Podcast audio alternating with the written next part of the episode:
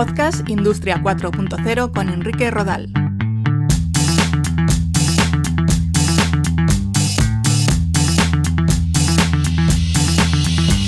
¿Cómo estáis? Bienvenidos a un nuevo episodio de Podcast Industria 4.0. Si nos escuchas a través de Spotify, de Apple Podcasts, de Evox, de Google Podcasts o de YouTube, te recordamos que estamos disponibles en la web www.podcastindustria40.com. Hoy vamos a hablar de las nuevas tecnologías orientadas a la arqueología. Vamos a ello.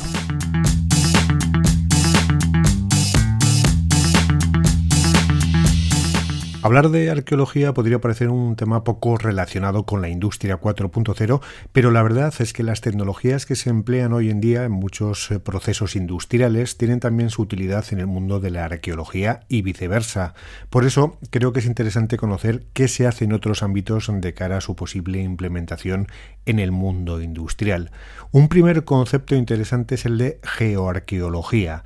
Se trata de utilizar técnicas y tecnologías no invasivas para saber qué hay de un terreno, es decir, se evita excavar y remover tierra y se utilizan aparatos y tecnologías más o menos sofisticadas para detectar la presencia de restos o cavidades en un terreno. Aquí la clave son los GPR o radares de penetración terrestre, más conocidos como georradares.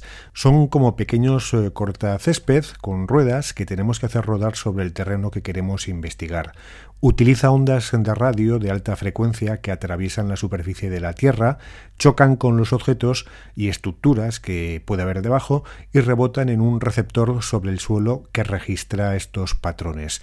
Suelen tener un GPS interno para la correcta ubicación de los descubrimientos, Wi-Fi para la transmisión de datos y pantalla táctil. Hay georradares específicos y menos equipados para detectar tuberías, metales o cables eléctricos y luego los más complejos, los que detectan a mayor profundidad, que son los que se emplean en arqueología. Uno de los desafíos a los que se enfrenta esta técnica es ser capaz de obtener información a mayor profundidad de la que se obtiene actualmente, así como métodos de representación de los datos obtenidos que sean más fáciles de interpretar. La tecnología LIDAR, Light Detection and Ranging, o Laser Imaging Detection and Ranging, es un sistema que permite la medición precisa de distancias emitiendo pulsos de luz, como pueden ser rayos láser. Dispara una pulsación de luz, mide el tiempo que tarda en llegar rebotado y lo manda a un procesador donde se interpretan los datos, generando una nube de puntos en función de los diferentes disparos realizados por el LIDAR. Todo ello en muy pocos segundos o nanosegundos, y de esta forma el LIDAR es capaz de darnos información sobre un objeto o estructura que está enterrado bajo la tierra, eliminando la vegetación y tras procesar la información, pues nos mostraría la forma de ese objeto o estructura sin tener que remover ni un gramo de tierra. Generalmente el LIDAR se utiliza desde el aire, ya que abarca más terreno. El LIDAR también se emplea como herramienta de exploración de los vehículos autónomos de cara a detectar objetos en movimiento u otro tipo de amenazas como pueden ser peatones en movimiento. La fotogrametría es otra tecnología que se emplea en arqueología y que consiste en capturar imágenes aéreas de una zona u objeto a través de radar, de sonar, de LIDAR o cámaras especiales para la medición de coordenadas 3D. La fotogrametría permite el estudio y la definición de manera precisa de la forma, las dimensiones y o la posición en el espacio de un objeto a través de los datos obtenidos de una o varias fotografías. La fotogrametría está muy unida al uso de drones, ya que se trata de fotos o imágenes aéreas, aunque también se pueden tomar desde helicópteros, aviones e incluso satélites. Todo ello sin olvidar que se han hecho interesantes descubrimientos analizando las fotos de plataformas como Google Earth, Google Maps o Google Street View. El proceso para aprovechar esta técnica consiste en planificar el o los vuelos, sacar las imágenes del entorno que queremos modelizar en 3D, procesar dichas imágenes a través de software específico y por último colocar las imágenes en la posición adecuada para reconstruir el modelo. También se emplea la fotografía aérea, que implica volar sobre una superficie y sacar fotos con una cámara térmica o dotada con filtros cromáticos que permiten observar el crecimiento diferencial de la vegetación, si hay estructuras debajo y calcular su elevación y su visibilidad, recreando cómo se elevaba en el terreno.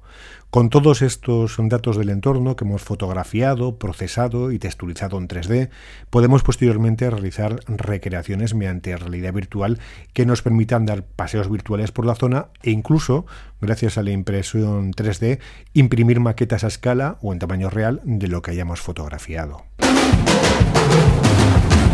Desde hace bastantes años es habitual encontrarnos con recreaciones virtuales de entornos con interés arqueológico. Podemos realizar un paseo virtual a través de la pantalla de nuestro ordenador, ver una reconstrucción virtual en vídeo y también hay reconstrucciones más inmersivas que te permiten adentrarte en ese entorno mediante unas gafas de realidad virtual. Todo este mundo de las recreaciones virtuales en arqueología se conoce como arqueología virtual. En algunos casos lo que se ha hecho es un escaneo real de esos entornos, como pueden ser una cueva prehistórica o el interior de un monumento. Son espacios que por diferentes motivos puede que no estén abiertos al público. Gracias a la virtualización es posible volver a visitarlos o recrearlos en 3D de forma íntegra. Luego hay quien recrea estos entornos en base a los datos existentes. Un ejemplo es un yacimiento arqueológico en el que se ven los cimientos de los edificios o algunos objetos encontrados en las excavaciones. Se muestran las cosas tal y como se localizaron en la realidad. Y una tercera tendencia es la de recrear entornos arqueológicos como si estuviésemos en esa época histórica. Ya no vemos cimientos, sino edificios, se aplican texturas y colores artificiales, vemos los muebles, la decoración, etc., los críticos consideran que en algunas ocasiones estas recreaciones van mucho más allá de la información que tenemos y que no son verosímiles. Hoy en día hay un consenso en arqueología virtual en ofrecer información clara a los usuarios sobre lo que es real y lo que es una recreación hipotética. Otra opción es la realidad aumentada, que consiste en mostrar capas de información a lo que estamos viendo. Si enfocamos nuestro móvil o visor a un determinado monumento, a un marcador o a un código QR, nos ofrecerá información sobre esa zona en concreto, fecha de construcción, historia, una recreación, un vídeo o una imagen, información añadida a lo que vemos en la vida real. Antes hemos hablado del uso de la recreación 3D para la reconstrucción de entornos geográficos, pero también se está usando para la conservación de piezas arqueológicas más pequeñas. Para ello se emplean escáneres 3D que realizan un modelado de la pieza que posteriormente se puede almacenar de forma digital o para realizar una reconstrucción a través de impresoras 3D para que pueda ser mostrada al público preservando el original. Es un ejemplo de cómo las nuevas tecnologías se aplican al registro, conservación y difusión del patrimonio arqueológico. La inteligencia artificial y la analítica de datos también tienen un papel importante en todo lo que tiene que ver con la nueva arqueología. Estos sistemas de analítica y los algoritmos de inteligencia artificial son capaces de analizar miles de datos y mostrar tendencias o información que hasta ahora eran desconocidas. Pueden encontrar patrones y rellenar los espacios en blanco que la historia nos deja en muchas ocasiones. De hecho, se emplean herramientas de inteligencia artificial en epigrafía, es decir, en la ciencia que estudia las inscripciones o los escritos antiguos grabados en una superficie dura. Hablando de inscripciones en piedra, otro gran avance tecnológico han sido los sistemas de limpieza de piedra con láser. El láser puede eliminar depósitos y costras sin eliminar la capa superficial de la piedra, incluso dejando la pátina superficial intacta. Es una técnica de limpieza que ya se está empleando para limpiar fachadas de viviendas y este pues es un ejemplo de cómo el uso de estas tecnologías es transversal a diferentes sectores.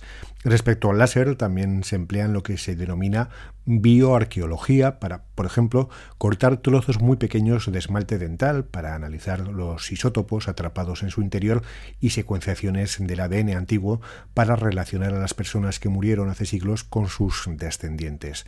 También para cortar metales y a través del análisis de su composición detectar su antigüedad y procedencia. Como veis, las nuevas tecnologías tienen un papel muy importante en todo lo que tiene que ver con la arqueología. Pues gracias por acompañarnos en este episodio y si queréis saber más sobre las nuevas tecnologías y la transformación digital, os invito a comprar mi libro Industria 4.0, Conceptos, Tecnologías Habilitadoras y Retos de Enrique Rodal, de venta en Amazon y en las principales librerías físicas y online. Un saludo.